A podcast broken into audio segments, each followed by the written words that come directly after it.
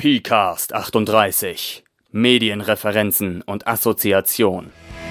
Moin, ihr hört den PCAST, den multibunten Podcast von Achim alias Pihalbe rund ums nicht elektronische Spielen. Mit Systemvorstellungen, Designkonzepten, Theorie und Abschweifungen. Zu finden unter pihalbe.org-pcast. Juchai, der PCAST ist wieder da. Heute soll es darum gehen, was eigentlich Medienreferenzen mit unserem Rollenspiel tun und was die daraus erfolgende Assoziation bringt. Wenn man also Dinge, die man aus Medien in der Welt kennt, aus Fernsehen, aus Musik, aus Hörspielen, aus Büchern, aus Theater oder was weiß ich, woher auch immer, aus der Tagesschau, die ist auch immer beliebt, wenn man daraus Elemente aufgreift und im Spiel einbringt, sei es explizit oder auch sei es implizit, dann kommt es natürlich oft zur Assoziation der Spieler, die das erkennen. Wenn sie es nicht erkennen, dann sieht das natürlich nochmal anders aus.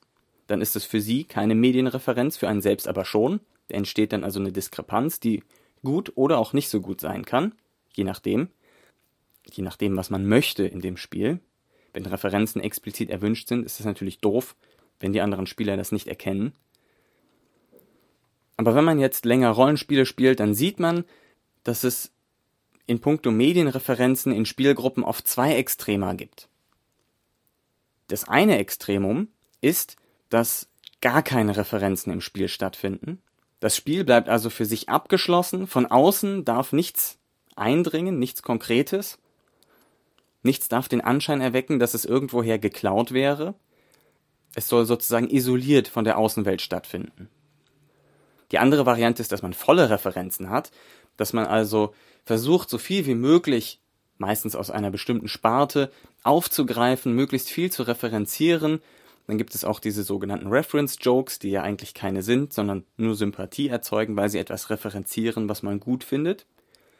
Dann wird also meistens etwas nachgespielt, ja, sei es eine Literaturvorlage oder ein Computerspiel oder irgendetwas, oder es wird persifliert. Man macht sich also darüber lustig. Man greift viel davon auf, zieht es ins Lächerliche und treibt seinen Schindluder damit. Das sind die zwei Extremer, die es gibt. Keine Referenzen und volle Referenzen. Und oft sind Spielrunden sehr nah an einem dieser beiden Extremer. Und dass man genau diese beiden Extremer sieht, erweckt für mich den Anschein, als hätten viele Leute Probleme damit, mit solchen Referenzen umzugehen.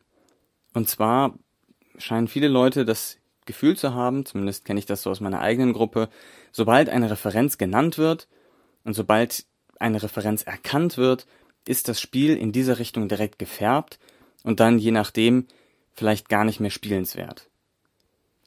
Irgendein Beispiel wäre hier ein alter Mann mit einem flammenden Schwert und einem braunen Umhang, den er bis in den Kopf gezogen hat, taucht auf und kämpft für das Gute. Da könnte man jetzt sagen, hm, das ist aber mal Obi-Wan. Das ist für viele Spieler dann unerwünscht, weil es dem Ganzen einen Beigeschmack von Star Wars gibt. Ach, das ganze Spiel, was wir spielen, das ist jetzt Star Wars. Das heißt, das ganze Spiel wird dadurch gefärbt und alles wird dann versucht, in Bezug auf Star Wars zu sehen.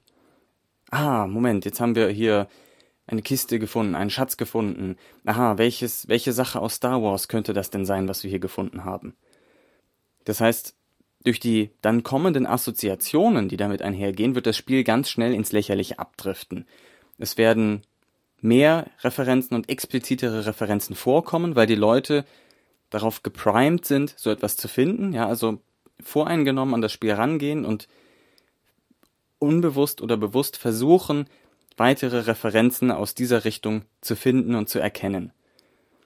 Dann kommen mehr und explizitere Referenzen, und dadurch kann das Spiel dann sehr schnell zu einer ungewollten Persiflage werden. Ich persönlich finde das unnötig, allerdings muss ich eingestehen, ich weiß nicht genau, ob man das ändern kann. Das ist vielleicht einfach von Spieler zu Spieler unterschiedlich. Und das muss man vielleicht mit seinen Spielern so ein bisschen abklären, ist das okay, ist das nicht okay, in welcher Runde kann man das machen und in welcher Runde nicht. Ich persönlich sehe solche Referenzen als Tropes. Das sind also dann feste Konzepte, die mir eine schnelle Handhabe darüber geben. Diese Elemente, die ich einführe als solche Referenzen, die kann ich sehr schnell einschätzen, besser einschätzen, weiß, wie sie in den Kontext der Geschichte passen. Wenn ich jetzt also jemanden einführe, den Obi-Wan, den ich oben beschrieben habe, dann weiß ich, dass das so ein einsamer Streiter für das Gute sein könnte. Es muss nicht unbedingt so sein, aber die Idee habe ich erstmal schon mal, ich habe ein grobes Konzept davon, was das für ein Typ ist und was ich mit dem machen kann, wie ich den anspielen kann, wie ich den benutzen kann, wie der vielleicht reagieren wird. Diese Tropes, diese Konzepte, die funktionieren losgelöst von ihrem Kontext, aus dem sie entnommen werden. Ja, man kann sich also bei Star Wars bedienen und sagen, ah, ich hätte gern so eine Figur, die so wie Obi-Wan Kenobi ist, die kann man einführen, aber die funktioniert auch ohne Darth Vader und Luke Skywalker und die Macht. Ne? Das können ganz andere Sachen sein, um die es da geht. Das Konzept funktioniert aber trotzdem. Und entsprechend können diese Tropes dann auch einzeln verwendet werden und neu zusammengesetzt werden. Obi-Wans Existenz als Konzept in einem gespielten Rollenspiel erzwingt noch lange nicht das Auftauchen von Darth Vader oder irgendeiner ähnlichen Gestalt. Auch wenn es durch unseren alten Freund Obi natürlich nicht ausgeschlossen wird, dass so eine Person auftaucht. Also in Tropes gesprochen natürlich. Ich persönlich sehe jede Spielwelt, jedes Rollenspiel, das ich spiele, jede Erzählung, die darin stattfindet, als eine eigenständige Schöpfung. Ich persönlich sehe jede Spielwelt, jedes Rollenspiel, jede Session, jede Erzählung als eigenständige Schöpfung. Ich sehe sie eigentlich nie als Abklatsch von etwas anderem.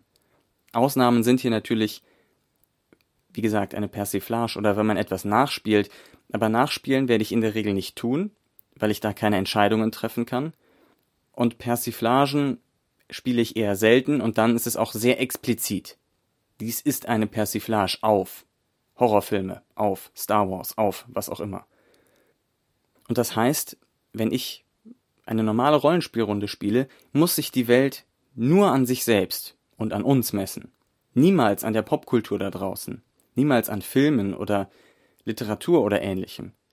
Wenn ich eine Figur wie Obi-Wan Kenobi in eine Fantasy-Welt einführe, kann ich das tun, ohne sie Star Wars werden zu lassen. Und das tue ich auch. Ich bediene mich sehr viel bei solchen Konzepten und führe sie ein, weil ich so wesentlich schneller, flüssiger und interessanter eine Geschichte aufbauen kann. Aber das heißt nicht, dass ich das ganze Franchise übernehme. Ein Obi-Wan, den ich einführe, könnte also eine ganz andere Richtung einschlagen. Er muss nicht der Streiter für das Gute sein. Warum soll er nicht der Böse sein oder der mysteriöse Graue im Hintergrund, der seine eigenen Pläne schmiedet oder irgendetwas anderes? Der Obi-Wan, den ich einführe, ist nur ein Startpunkt, von dem man arbeiten kann, der einem eine grobe Idee gibt der einem Möglichkeiten gibt, mit ihm umzugehen. Im Gegenzug kann man natürlich auch etwas spielen, was zum Beispiel sehr nah an Star Wars dran ist, und aber ganz plötzlich sagen, dass Darth Vader, den man da drin hat, eigentlich der Gute ist. Dass er nur versucht, das Gleichgewicht der Welt zu wahren, dass er die schwere Aufgabe hat, den Sieg des Guten über das Böse zu verhindern, weil sonst die Welt in sich zusammenbrechen würde. Oder so etwas ähnliches. Da gibt es natürlich diverse Varianten, was man machen kann. Wenn man natürlich sagt, wir spielen Star Wars nach, ist das etwas anderes. Aber wenn man etwas spielt, was nur sehr wie Star Wars aussieht, hat man immer noch die Möglichkeit, davon auszubrechen. Deshalb ist meine Meinung, dass sich solche Referenzen aus Medien nicht nur für Persiflagen und Kopien eignen, sondern sehr wohl und insbesondere für freistehendes Spiel, dass man damit sehr interessante Sachen sehr schnell aufbauen kann. Allerdings ist dafür natürlich wichtig, dass die Spieler sich gewahr sind, dass die Fiktion, das Spiel, das man spielt, als eigenständig angesehen wird, dass man also nicht sofort in die Abhängigkeit von diesem Medium gerät, sondern dass immer noch das eigene der Spieler ist, was man hat. Dann kann man das sehr gut benutzen, um schnell interessante Geschichtselemente und Überraschungen einzuführen, die für jeden auch sofort zugänglich sind. Ob man damit umgehen kann, das muss jeder für sich selbst herausfinden und am besten den anderen Spielern in der Runde mitteilen, damit es da nicht zu Missverständnissen kommt. Wir haben schon öfters Runden gehabt, wo uns die Medienreferenzen um die Ohren flogen und einzelne Spieler damit umgehen konnten und andere nicht, was natürlich dann zu einem Problem für das Spiel wurde, und da hat keiner etwas von. Deswegen sollte man da einfach drüber reden. Jetzt klinge ich wie ein Soziologiestudent, aber ich bin wirklich der Meinung, das hilft, wenn man sich darüber im Klaren ist, ob die anderen das auch so sehen oder nicht. Gut, mit diesem kleinen Exkurs zum Thema Medienreferenzen und damit einhergehende Assoziation der Spieler verabschiede ich mich für den Moment von euch. Danke euch fürs Zuhören, freue mich über eure Anregungen und Kommentare und wir hören uns dann beim nächsten Mal. Bis denne. Vielen Dank fürs Zuhören. Wenn ihr Anregungen, Kritik oder eigene Erfahrungen oder Theorien anbringen wollt, dann schickt sie doch als Text oder Sprache an pcast.phalbe.org. Auf bald!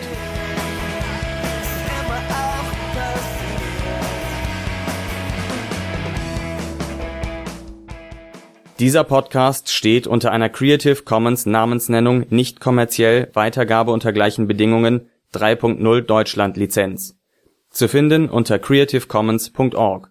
Die Musik ist dem Stück Freier Fall der deutschen Band Teilzeitdenker entnommen. Zu finden unter www.teilzeitdenker.de. Analogspieler.de Spiele auf die Ohren